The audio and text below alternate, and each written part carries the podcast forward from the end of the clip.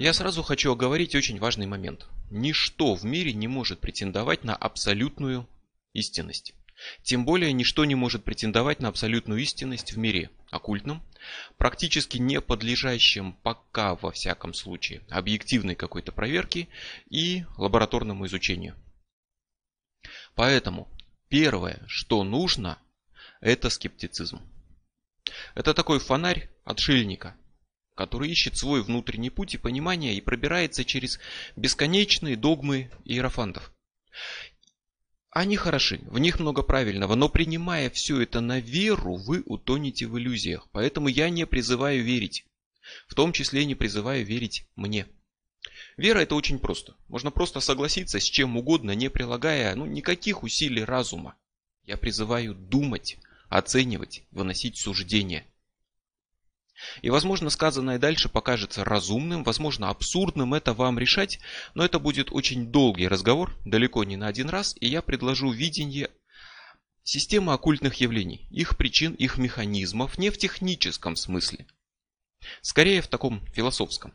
Техника еще далека от этого уровня, но разум может осмыслить наблюдаемые явления и найти за ними какой-то их общий знаменатель, который их все объединяет и сравнить его еще с чем-то и найти новый общий знаменатель и изучить то, что происходит в этом мире, постепенно приходя к вершине пирамиды, к видению причин, которые стоят за наблюдаемыми явлениями. Так что это путь, который начинается у подножья огромного вороха фактов, наблюдений, исследований и как минимум одного, на первый взгляд, совершенно нелепого вопроса. А на вершине всего этого будет теория, которая берется в том числе за весьма глобальные вещи, выстроенные шаг за шагом, и которые не потребуют какой-то фанатичной веры и просто принятия условностей. Задача, которая стоит, как раз в том и состоит, чтобы не упускать из виду берега логики, здравого смысла, не плодить сущности превыше необходимого, придумывая что-то просто вот на ровном месте от себя. Как можно меньше условных допущений. И на самом деле такое допущение будет всего одно. И все вытекает из этого одного допущения, но и это одно допущение подтверждается наблюдениями и не является умозрительной фантазией. Это допущение, что ваш разум не заперт в вашей голове. Вы не изолированы от мира. Вы его часть. И сознание людей, и не только людей, соприкасаются и взаимодействуют друг с другом. Вот этого полностью достаточно, чтобы выстроить все остальное. Поэтому сначала мы изучаем факты. Вообще, изучая оккультную традицию, вы закладываете фундамент. Потом, обретая личный опыт, совершенствуя его, создавая свое, вы медленно, с годами идете к вершине личного опыта, понимания и можете со временем полностью вообще проститься с тем, что изучали на фундаменте. Это цель, но нельзя сразу с этого начать. Хотя может возникнуть такой соблазн. Но это все равно, что пытаться изучить квантовую физику, не изучив арифметику. Все равно, что встать на ринг с чемпионом мира, без малейшей подготовки и тренировок. И магия это пирамида. Строим с фундамента всеобщего опыта, идем к вершине личного понимания. А чтобы строить пирамиду, нужен план, нужно понимание того, что делаешь, чтобы не потратить годы, просто обреченные на какие-то бесполезные опыты, провалы, заблуждения, ложные теории, нужно теоретическое понимание механизмов, возможностей, законов. Нужен ответ на вопрос, как все это работает. И ответов здесь может быть очень много, и некоторые варианты ответов будут еще отдельно рассмотрены. Но вот на этот вопрос на самом деле я и предлагаю свой ответ. И начну с обобщения совершенно очевидных теорий, фактов, Начну с чужих объяснений изложения уже существующих теорий. Потом предложу свой взгляд, который может все это примирить. И предложу в конце несколько более сложных теорий весьма такого глобального уровня. И все это я назову словом «омниософия». От латинского «omnia», что означает «все». Вот это слово «omnia» еще понадобится. Но начну я с самого, на первый взгляд, нелепого, неуместного вопроса – Вопроса, который, наверное, никто никогда не ставил, и вопроса, который покажется очень странным, но он, честное слово, имеет огромный смысл и значение. Почему в небе НЛО, а не ангелы? Странно звучит, но это важный вопрос, и ответ на него будет получен. И от него очень многое зависит, поскольку это вопрос о причинах изменения характера видений, которые получали люди. Тысячи лет люди видели нечто. Видели что-то в небе и на земле, видели ангелов, духов, богов, нечистую силу, встречали ее в лесах, видели знамения в своих снах, в движении небесных тел, особенно небесных тел. А особенно примечательны в этом плане такие ужасающие явления природы, как кометы. Что только в них не видели люди. В 16 веке комета Галлея пронеслась над миром. Как она всегда проносится каждые 75 лет, она прилетает как размытое туманное пятнышко. Но люди смотрели на нее в 16 веке и видели совсем другое. Описание очевидцев того времени, сохранившееся в исторических документах, комета навеяла столь великий ужас, что некоторые умерли, другие захворали. Ее видели сотни людей, и она казалась очень длинною и кровавого цвета. На вершине ее различали изображение согнутой руки, держащей огненный меч, и как бы желающий этим мечом поразить, а по обеим сторонам этой кометы виднелось множество секир, кинжалов, окровавленных шпаг, между которыми замечалось весьма много отрубленных голов со страшно взъерошенными бородами и волосами. Комета – это туманное пятнышко, которое каждые 75 лет появляется в небе. Но это то, что видели люди, когда смотрели на это пятнышко. И множество людей в истории мира претендовали на то, что они видят, что они говорят со святыми, с ангелами, архангелами, с самим Богом, они вещали от Его имени, они называли себя пророками. Множество людей, по их мнению, или по мнению инквизиторов, которые их судили – вступали в связь с инкубами, с суккубами, говорили с демонами и продавали душу сатане. Мадам Ленорман, та самая, которая предсказала корону Наполеону, и в честь которой назван знаменитый оракул Ленорман, созданный причем уже после ее смерти, а, утверждала, что вступала в сексуальную связь с самим архангелом Гавриилом. Алистеру Кроули текст его книги закона, ставшей основой учения Телемы, продиктовал некий духовный разум, бестелесная сущность по имени Айвас святой ангел-хранитель самого Кроули, Жанну Дарк. На ее подвиги и в конце концов на смерть вдохновили, по ее же словам, встречи с архангелом Михаилом и давно мертвой святой Екатериной. А относительно недавно члены крохотной американской секты в середине 20 века заявляли, что использовали автоматическое письмо, чтобы вступить в контакт с Иисусом, живущим на Альфа Центавра, и ждали, что вот-вот наступит конец света, и он прилетит на НЛО, и заберет их с планеты до того, как она погибнет. Вот были все эти контакты чем-то реальным, или все это просто бред сумасшедших? Или то и другое в какой-то степени, и что-то можно сесть реальностью, а что-то бредом? Если что-то бред, что-то реальность, то где критерий истинности? Люди готовы рассказывать множество историй за всю историю человечества о встречах с нечистой силой эльфами, которые вышли из холмов, с лешими, которые водили по лесу. Но точно так же в наши дни рассказывают, что встретили гуманоиды из космоса, которые в том числе порой и будут примеры, и об этом еще поговорим.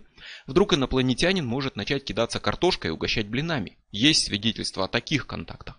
Люди выходят в лес и веками видят там что-то. Видят, как русалки выбираются на камни и расчесывают волосы. Вот это вот все Гуманоид, который кидается картошкой. Русалка, которая расчесывает волосы. Что это? Это массовый психоз, галлюцинации. Настоящие русалки, у которых эволюция зачем-то сохранила под водой волосы. Таких свидетельств очень много, они очень разнообразны, и фактически человек видит что-то и интерпретирует это как может. Один назвал бы это лешим, второй назовет это инопланетянином, но я предлагаю избегать двойных стандартов и каждую мысль развивать последовательно, четко и до конца. Если мы говорим, что такие видения это просто плод больного воображения, то, соответственно, все такие видения это плод больного воображения. Неважно, встретили вы Лешего, русалку или кто-то видел НЛО, или Иоанн Богослов получает кар- видение картин апокалипсиса. Если мы говорим, что видение это плод расстроенной психики, то во всех случаях это так. И тогда мы относимся к ним так же, как французская академия наук в свое время отнеслась к метеоритам. Однажды они официально объявили, что с точки зрения науки метеоритов существовать не может. Камни с неба падать не могут, потому что их там нет. И все свидетельства о падении метеоритов и сами метеориты – это сплошь заговор вранья, безумие и бесконечный поток подделок. Это была официальная позиция науки. И об этом стоит помнить. Да, мы несем свой скептицизм, чтобы не утонуть просто в бесконечных теориях, принимаемых просто на веру. Но стоит помнить и о том, что расхождение с текущей точкой зрения науки – это не то, что означает, что это обязательно ложь. Наука отрицала метеориты. Ньютон не сошелся с Эйнштейном, Эйнштейн не сошелся с квантовой физикой. Наука поднимала насмех мракобеса, который предложил врачам мыть руки, чтобы избежать заразы. Над ним смеялись, что за бред, какой-то колдовской обряд омовения рук человек предлагает, чтобы защититься от болезней, глупости. Но мы знаем, что камни в небе есть, метеориты падают, и что руки действительно надо мыть. И это не колдовской обряд омовения, а простая гигиена, вытекающая из существования бактерий, о которых тогда не знали. Развитие науки – это постоянное опровержение того, что раньше было фактом.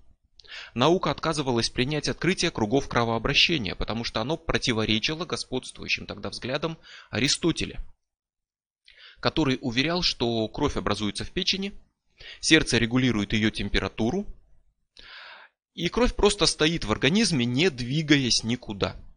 Поэтому наука отказывалась принять открытие кровообращения.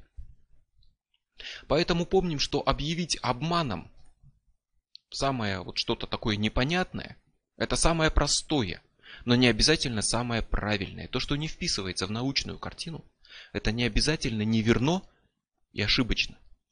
То, что не вписывается в научную картину, это то, что туда еще не удалось вписать, потому что в этой картине не хватает знаний. Как не хватало знаний о бактериях на руках или о камнях в небе. Как теперь не хватает знаний о вот этих странных видениях. Так что если мы отрицаем одно такое явление, мы отрицаем все. Нельзя сказать, в моей вере чудеса настоящие, а все остальные обман. Отрицая одно, отрицаем все. Поскольку если одно мы признали, то и остальные могут быть правильными. И у отрицания есть своя логика на самом деле, и мы ее еще подробно рассмотрим.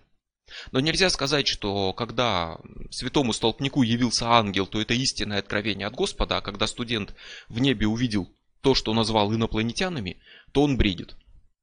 Нельзя сказать, что уфолог видел настоящее НЛО, а суеверный старик, рассказывая про встречу с Лешем, обязательно врет. Нет.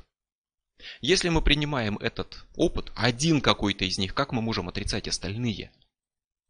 Если мы принимаем одно свидетельство, значит и остальные потенциально, как минимум, реальные события. Потенциально. Поэтому, признав одно, мы должны признать, что могут быть и другие.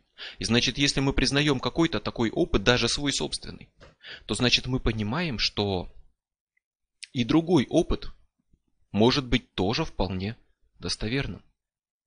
Но вопрос, если мы принимаем такого рода видения для начала. Почему они так меняются в течение времени в разные века? Вот что надо спросить, чтобы получить стартовую точку для всех последующих построений. Из века в век, тысячелетиями никто не видел инопланетян, пока не знал заранее, что такое НЛО и чего ждать от встречи с ним. Это началось относительно недавно. Уфологи, да, говорят о палеоконтактах, встречах пещерных людей с пришельцами, но на самом деле никто не описывает в каких-то исторических документах встречу с большим летающим блюдцем, из которого вышли серые люди с огромными головами и так далее. Есть какие-то странные рисунки, но увидеть в них пришельцев можно только, если напрячь фантазию, основанную на том, как в наши дни описывают НЛО, а именно вот такие классические встречи с НЛО, видение летающих сигар в небе и так далее, это недавняя история. Я не будем говорить, но это 20 век. Другой вопрос, что можно напрячь фантазию и увидеть святого, который нарисован в таком овале, и сказать, что это ракета. Это не ракета. Это мандорла, сияние вокруг святого вроде нимба. И описание летающих тарелок и сигар – это описание из 20 века. Зато в прошлом в видениях описывали встречи со святыми нечистыми, с демонами, с архангелами или просто с сияющим шаром в небе. Сейчас люди выходят в космос. Сейчас люди гораздо меньше склонны верить в архангелов, чем в инопланетян. Космос стал привычным, а не явление ангелов. И люди стали видеть видеть, по-прежнему получать видение, но уже стилизованные под космос. И если раньше сияющий шар в небе был знамением Господа, то теперь сияющий шар в небе – это корабль инопланетян. Вопрос в том, что это за шары. Мы интерпретируем их по-разному, но что это? Это что-то инопланетное или оккультное? Это физическое или психическое? Или парапсихологическое? Летающие тарелки, шары, сигары стали новым стандартом в череде видений, которые заменили собой ангелов и нечистую силу. Словно люди на самом деле видят то, что готовы увидеть, на что настроены. Словно они не просто наблюдатели, а они те, кто создает эти видения. И далеко не всегда они видели что-то прям конкретное. Множество свидетельств описывает просто огни, шары, что-то неопределенное, что возникает и исчезает, движется вопреки всем законам физики и, скорее всего, не является реальным физически достоверным материальным объектом. Что они видят? Вот на самом деле одним из первых, кто серьезно задался этим вопросом, был психолог, психоаналитик Карл Густав Юнг. У него есть небольшая работа НЛО как предмет слухов, и он там пишет. Выводы эти сводятся к следующему. Люди видят нечто, но что это неизвестно. Необычно трудно, если не сказать невозможно, составить представление об этих объектах, поскольку они ведут себя не как материальные тела, а как невесомые мысли. Отсутствие определенности только усиливает уверенность в том, что данное явление, наряду с возможной физической основой, содержит и принципиально важный компонент психической природы, не родственны коллективным видениям, таким как видение крестоносцев во время осады Иерусалима. Видение защитников Монса во время Первой мировой войны, видение толп верующих в Фатиме. Тут примечательно, что Юн говорит о психической составляющей этих явлений, а возможно и о психической природе. Более того, он прямо сопоставляет НЛО с религиозными видениями, что очень важно. И особенно хотелось бы отметить упомянутые им видения Фатиме. Это не имя, это португальский город. А, и в этом городе некая фигура женщины многократно являлась перед людьми, говорила с ними, передавала различные сообщения, вполне осмысленные и разумные. Видели ее многие люди, никак не связанные между собой. Так что возможность списать это просто на заговор, обман, галлюцинацию, шизофрению тут, ну, крайне низко. Католическая церковь очень долго расследовала это явление, то есть она расследует все, что претендует на звание чуда. Очень мало кто проходит через это расследование. Но фатимские видения проверку прошли. Ватикан объявил, что им нет каких-то рациональных объяснений. И что это было настоящее чудо. Подлинная Дева Мария сошла с небес в португальском городе Фатиме и явилась людям. Это, кстати, первое объяснение фатимским видениям. Чудо. Подлинная Дева Мария. Причем видели ее на самом деле и позже, и в городе Зайтуни, это не город, а пригород Каира. С 68 по 71 год схожая фигура являлась множеству людей разных религий абсолютно. И многие из них потом приняли христианство. И фигуру также признали настоящей Девой Марией когда Коптская православная, на сей раз церковь, провела расследование, а полиция провела свое расследование. Они искали способы обмана, скрытые проекторы, динамики, ничего не нашли. Это было снова признано настоящим явлением Девы Марии. Но что они видели? Они видели человека, который возник в воздухе и прочитал проповедь? Нет. И в первом и во втором случае они видели какую-то смутную фигуру, светящуюся, размытую. Причем в первом случае, в Фатиме, фигура начиналась как смутный мужской образ, а уже потом стала восприниматься как женская по мере того, как все больше людей принимали мысль, что это Дева Мария. Эти явления связывали со вспышками света, с сейсмической активностью, с массовыми галлюцинациями, а кто-то даже объявил, что это явление демона, который выдавал себя за Деву Марию, но люди что-то видели, и это что-то не сводится к чисто физическим причинам. И в Египте, и в Португалии явилась призрачная, смутная фигура, такой гибрид человека с облаком. Полупрозрачная, и может быть второе объяснение это встреча с призраком. Таинственное привидение, которое выдает себя за посланца небес. Но что вот касается таких видений, то фатимские среди них, вот эти явления Девы Марии в Фатиме, они имеют огромную важность, потому что они возвращают нас к вопросу, почему в небе НЛО, а не ангелы. Явления в Фатиме сопровождались ярким светом, который видели люди, но который не фиксировался астрономами и метеорологами. То есть свет не был естественным, свет был скорее психической какой-то природы. Это одна из причин, почему после 13 лет расследования Ватикан постановил, что эти явления нельзя списать на естественные причины.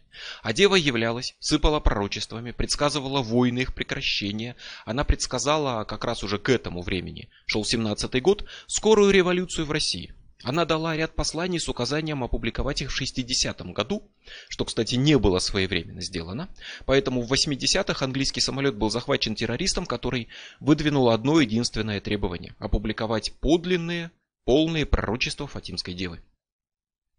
И вот здесь как раз важна теория номер три, что это не Дева Мария и не призрак, а вездесущие инопланетяне. Да, уфологи на полном серьезе рассматривают это явление в Фатиме как контакт с внеземным разумом. И мы начали об оккультных явлениях, но часто будем вспоминать НЛО, потому что люди что-то видят. И оно похоже на то, что люди видят, например, во время спиритических сеансов и так далее. И повторюсь, приняв одно явление, мы не можем сбрасывать другие, мы не можем рассматривать явления ангелов, игнорируя все остальные видения. Поэтому уфологи с их видениями НЛО будут появляться в нашем разговоре часто. И с точки зрения уфологии это инопланетяне, которые вступили в контакт с людьми. Вот чем примечателен именно фатимский случай. Тут столкнулись два сценария. Оккультный и инопланетный. Одни люди уверены, что контактировали с Девой Марией, а другие, что с пришельцами из космоса. Они видели сияющую фигуру, которая спустилась в лучах света из облаков. Одни. А другие говорят, что видели пикирующий светящийся объект, похожий на НЛО, который обдал людей, стоящих под дождем потоком горячего воздуха, и как фен высушил их одежду.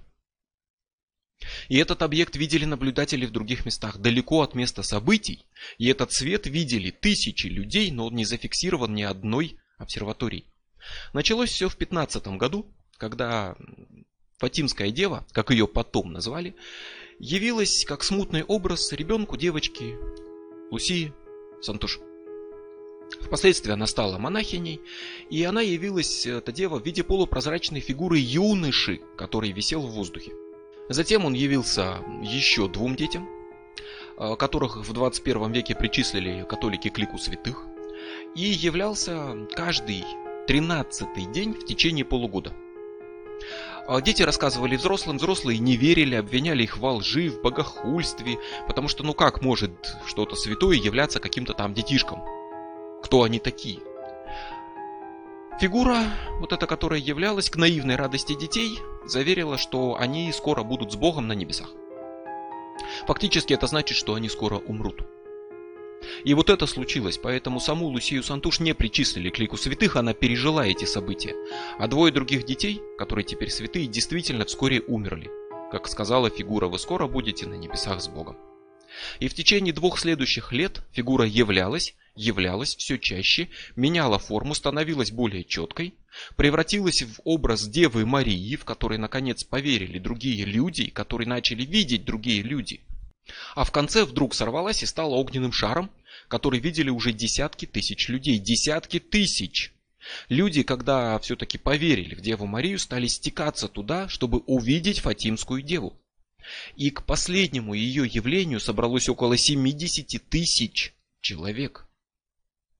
И чем больше людей верили в нее, чем больше людей видели ее, тем большую силу обретало вот это видение. Оно становилось сильнее – но при этом сначала утрачивала сходство с тем прозрачным юношей, как было в начале, а потом и с Девой Марией.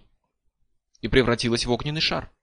И уфологи считают это ярким случаем контакта с инопланетянами. И тут у нас смесь старомодных явлений, вот таких видений религиозного толка с еще тогда не набравшими силу видениями НЛО. Промежуточный вариант, как будто пограничное видение между старым и новым миром. И все бы тут можно было списать на массовый психоз. 70 тысяч верующих собрались, верили, что увидят деву и начали делать вид, что ее увидели. На это можно было бы все списать, но как раз эта деталь выбивается из картины массовой галлюцинации. Люди ожидали увидеть Деву Марию, а увидели в конце концов светящийся шар.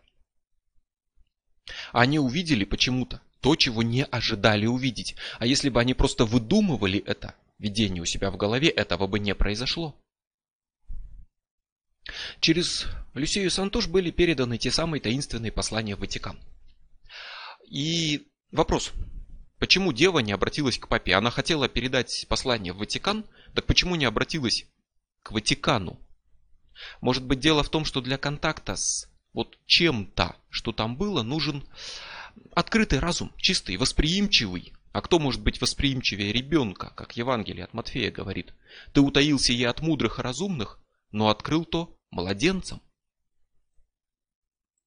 Дева не обратилась в Ватикан, дева обратилась к случайным детям, которым долго никто не верил, но послания попали в руки конгрегации доктрины веры. Это организация, которая следит за чистотой и правильностью религии католической, и фактически это наследник самой Святой Инквизиции.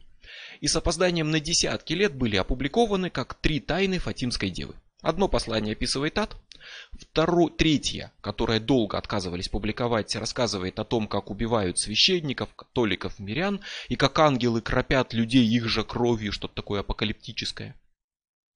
А вот второе видение оказалось очень конкретным. Оно предсказывало окончание Первой мировой войны. И на момент получения вот этого пророчества до конца войны оставался еще год и предсказывала начало новой большой войны, которая начнется при папе Пии XI. Пий XI правил Ватиканом до 1939 года, застал приход нацистов к власти, застал события Хрустальной ночи, еврейские погромы в Германии, с которых все началось. Он всячески противился идеям нацизма, но, конечно, не остановил предсказанную Фатимской девой Вторую мировую войну. И в этих же пророчествах утверждалось, что путь к прекращению вот этой будущей новой войны – это посвящение всего мира Деве Марии, и особенно посвящение ей России.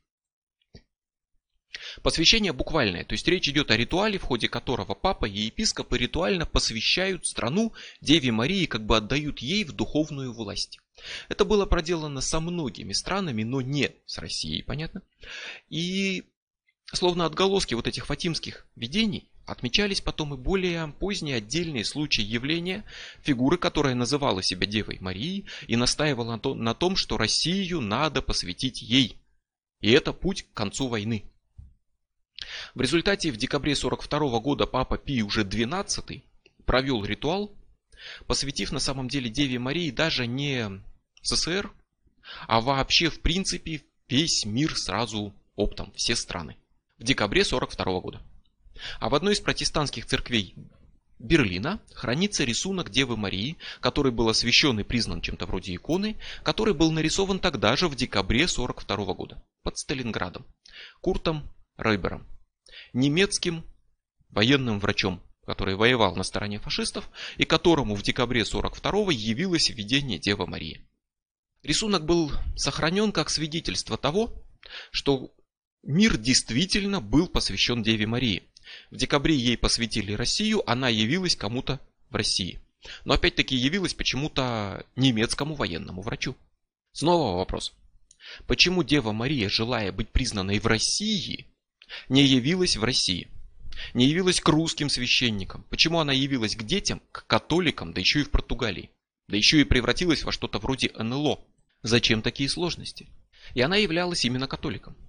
Она появилась как смутная фигура, ее приняли за Деву Марию, и она постепенно стала Девой Марией. Стала напирать на правильность католической веры, на использование розария, то есть такой специфическая практика католической молитвы с четками. Чем больше людей считали ее католической Девой Марией, тем больше она ей становилась.